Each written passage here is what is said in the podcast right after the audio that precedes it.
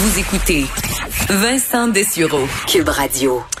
Vous vous souvenez, euh, bon, avant toute cette pandémie, euh, une des histoires qui avait ébranlé euh, le, Canada, c'était cet écrasement d'un Boeing ukrainien abattu en Iran. Vous vous souvenez, c'était le 8 janvier dernier, le vol 752 d'Ukraine International Airlines qui a été abattu dans les airs par l'armée iranienne à Téhéran.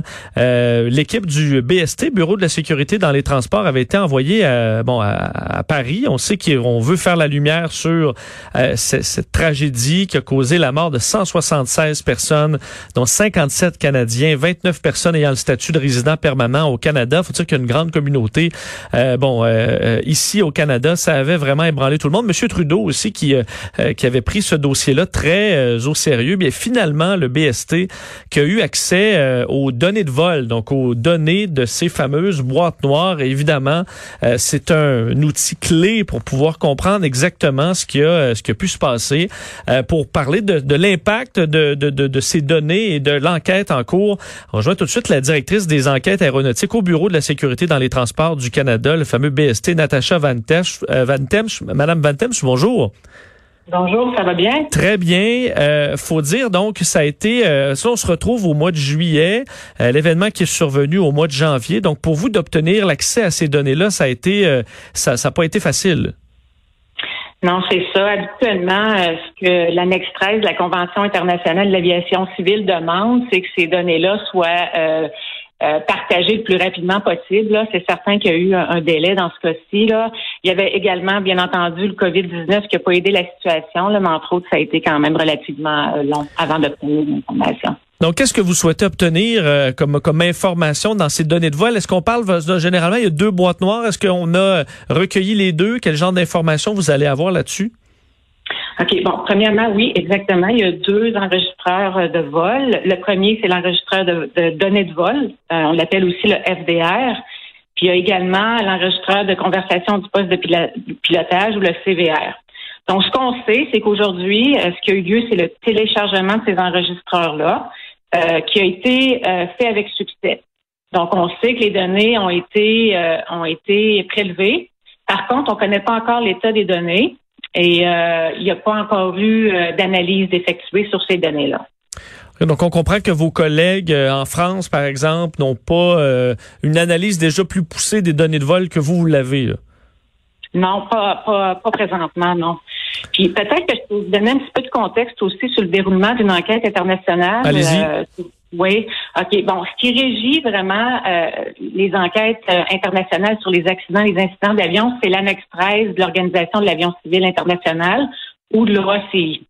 Puis l'annexe 13 est très claire sur les rôles de chaque État, si on veut, dans la participation d'une enquête dans ce cas-ci, pour le vol PS 752, l'état d'occurrence, donc en, d'autres termes, l'état où l'accident s'est produit, eux ont la responsabilité de mener l'enquête. Dans ce cas-ci, on parle de l'Iran. Il y a également d'autres États qui euh, peuvent participer à l'enquête, qui, qui forment finalement l'équipe d'enquête. Ces États-là, dans ce cas-ci, euh, c'est l'Ukraine, parce que l'Ukraine est l'État d'immatriculation de, de l'exploitant de l'avion. On parle aussi des États-Unis parce qu'ils sont l'État de conception de fabrication de l'avion. Puis finalement, la France, qui est l'État de conception de fabrication des moteurs. Euh, donc, l'Ukraine, les États-Unis, la France, eux, euh, ils ont été euh, autorisés à affecter un représentant accrédité à l'enquête. ils jouent un rôle relativement actif dans l'enquête. Maintenant, le Canada, nous, euh, étant donné les nombreux Canadiens qui étaient à bord euh, du vol PS 752, nous, on a le droit de nommer un expert. Euh, puis encore une fois, c'est conformément à l'annexe 13 de l'OACI. Et c'est ce qu'on a fait euh, très peu de temps après l'accident. Par contre, ce qui est important de mentionner, c'est que le statut d'expert, il permet pas une participation active à l'enquête.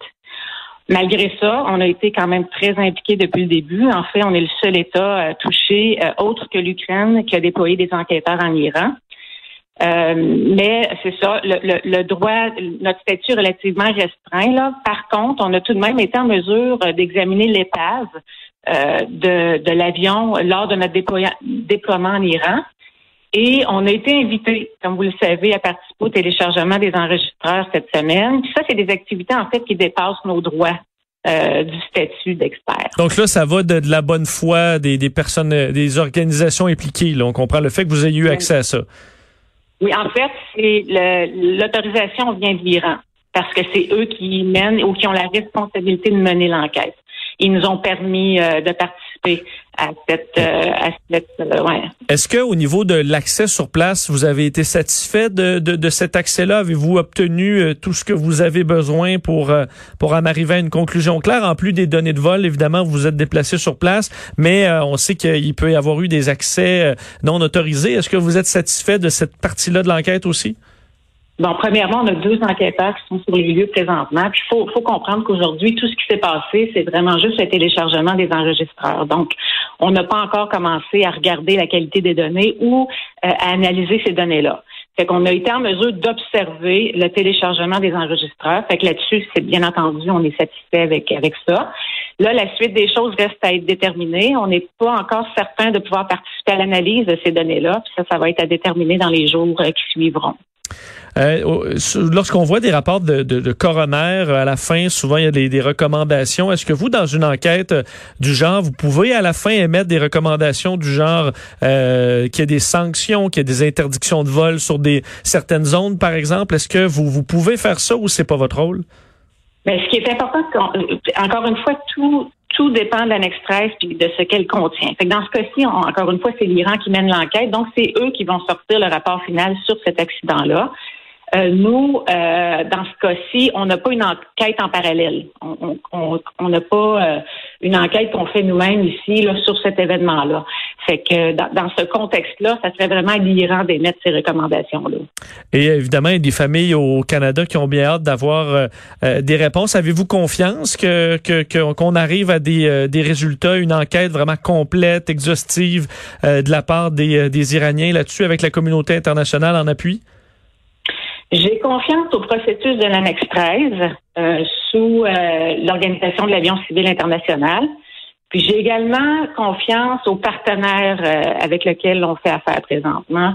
Donc, on espère, c'est ce qu'on espère vraiment d'avoir une enquête transparente qui va donner les réponses que les familles et aussi les Canadiens en général ont besoin d'avoir pour, pour comprendre ce qui s'est passé. Évidemment, euh, je, comprends que vous n'entrez pas dans aucune euh, spéculation, mais euh, évidemment, le, le, bon, une, une explosion, que, que l'appareil était abattu, c'est bon, c'est la, la piste numéro un. Est-ce que ça, c'est quand même ça peut être facile à confirmer avec des données de vol qui montrent qu'il n'y a pas eu de, de, de problèmes mécaniques au préalable avec les discussions des pilotes? Est-ce que vous, vous êtes confiant d'en arriver à des, du moins que l'enquête arrive à des conclusions assez claires si, si l'hypothèse se confirme? Pour ce qui est de ça, absolument, les, enregistreurs vont aider, mais il y a plus que les enregistreurs. En fait, l'épave, euh, c'est une, grande source d'information dans ce cas-ci. On fait souvent l'analyse justement des résidus, par exemple, sur euh, euh, sur l'épave. Puis ça, ça peut nous permettre euh, vraiment de savoir ce qui s'est passé au niveau d'un missile, par exemple. C'est souvent très long des enquêtes comme ça, là, avec la COVID qui a retardé. vous attendez à un rapport final de, de l'enquête pour quand? Mais encore une fois, c'est l'Iran qui a euh, qui mène ça. Selon euh, nos dernières euh, nos dernières conversations, si on veut, on parle d'environ un an, mais ça peut être plus ou moins un certain temps, mais je pense que le but est d'essayer d'avoir un, rapport final à l'intérieur d'une année. On va suivre le déroulement de l'enquête. Madame Van Temsch, merci beaucoup d'avoir été avec nous. Merci beaucoup. Au revoir. Elle est directrice des enquêtes aéronautiques au Bureau de la sécurité dans les transports du Canada. On comprend, euh, c'est tellement compliqué dans la mesure où on se pile euh, sur les pieds entre les juridictions là, et on a l'Iran qui veut veut pas se retrouve euh, ben fait faut dire son son, son armée comme étant suspect de numéro un. C'était particulier. Alors ça se fait sous la surveillance entre autres des Français et de nous au Canada. une enquête internationale très complexe, quoique les euh, bon, la confirmation euh, de la destruction de cet appareil-là euh, doit quand même être assez simple si on a accès au, à la fois aux données de vol, mais aussi à l'épave elle-même. Alors, à surveiller d'ici un an, on sait que de nombreuses familles. Il y a des regroupements hein, qui, qui demandent des, bon, des, des, comptes le plus rapidement possible. Entre autres, le groupe de, bon, des, des, on avait vu M. Trudeau extrêmement sensible. On avait réclamé des, des réponses. Est-ce qu'on les aura? On, du moins, on le souhaite le plus rapidement possible. Alors, d'ici un an, on souhaite avoir des réponses pour ces familles fortement ébranlées par cette tragédie qui remonte au 8 janvier dernier. Je vous rappelle qu'il avait fait plus de 170 morts, euh, un avion ukrainien. On s'arrête, on vit.